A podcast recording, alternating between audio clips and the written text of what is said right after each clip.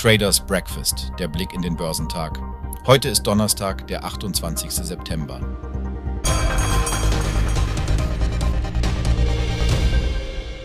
Nach den Gewinnen des gestrigen Tages befinden sich die asiatischen Märkte heute im Minus.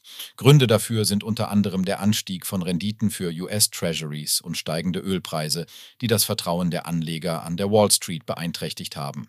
Die Rendite der zehnjährigen US Treasury-Anleihen erreichte den höchsten Stand seit dem Jahr 2007, während die US Row Earl Futures um mehr als 3% stiegen und bei 93,68 US-Dollar pro Barrel schlossen.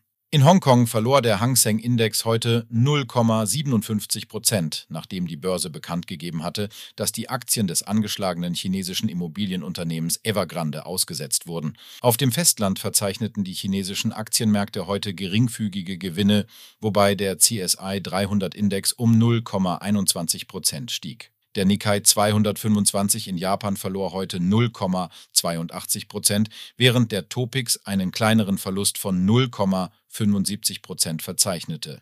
Der S&P ASX 200 in Australien erholte sich von den Verlusten vom Mittwoch und legte um 0,26 Prozent zu. Die Märkte in Südkorea blieben heute aufgrund eines Feiertags geschlossen. Steigende Renditen von US-Staatsanleihen sorgen dafür, dass Investoren zunehmend die Chancen riskanterer Aktienanlagen in Frage stellen. Die Sorgen verstärken sich erneut, dass die US-Notenbank Fed weitere Zinserhöhungen in Betracht ziehen könnte.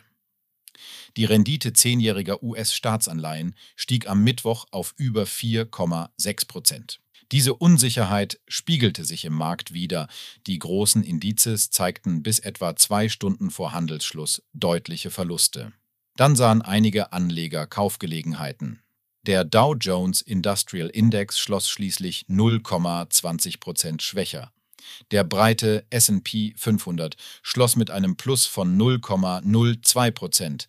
Der technologielastige Nasdaq 100 gewann 0,24 Prozent.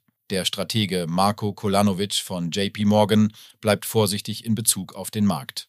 Das von ihm gesetzte Kursziel für den SP 500 von 4200 Punkten bis zum Jahresende wurde fast erreicht.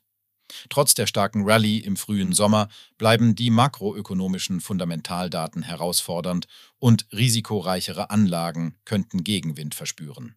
Kolanovic verwies auf Marktbewertungen, Investorenpositionen und geopolitische Aspekte als Begründung seiner Einschätzung.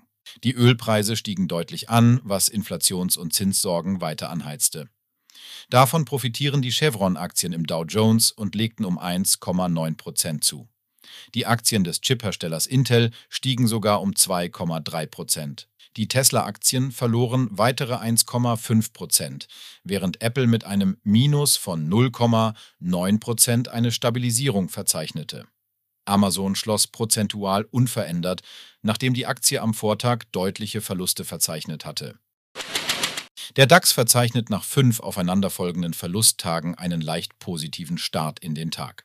Der Broker IG taxierte den deutschen Leitindex zweieinhalb Stunden vor der Eröffnung des Xetra-Handels um 0,2 Prozent höher bei 15.250 Punkten. Dennoch bleibt das Vortagestief von 15.194 Punkten, das seit März nicht mehr erreicht wurde, im Fokus.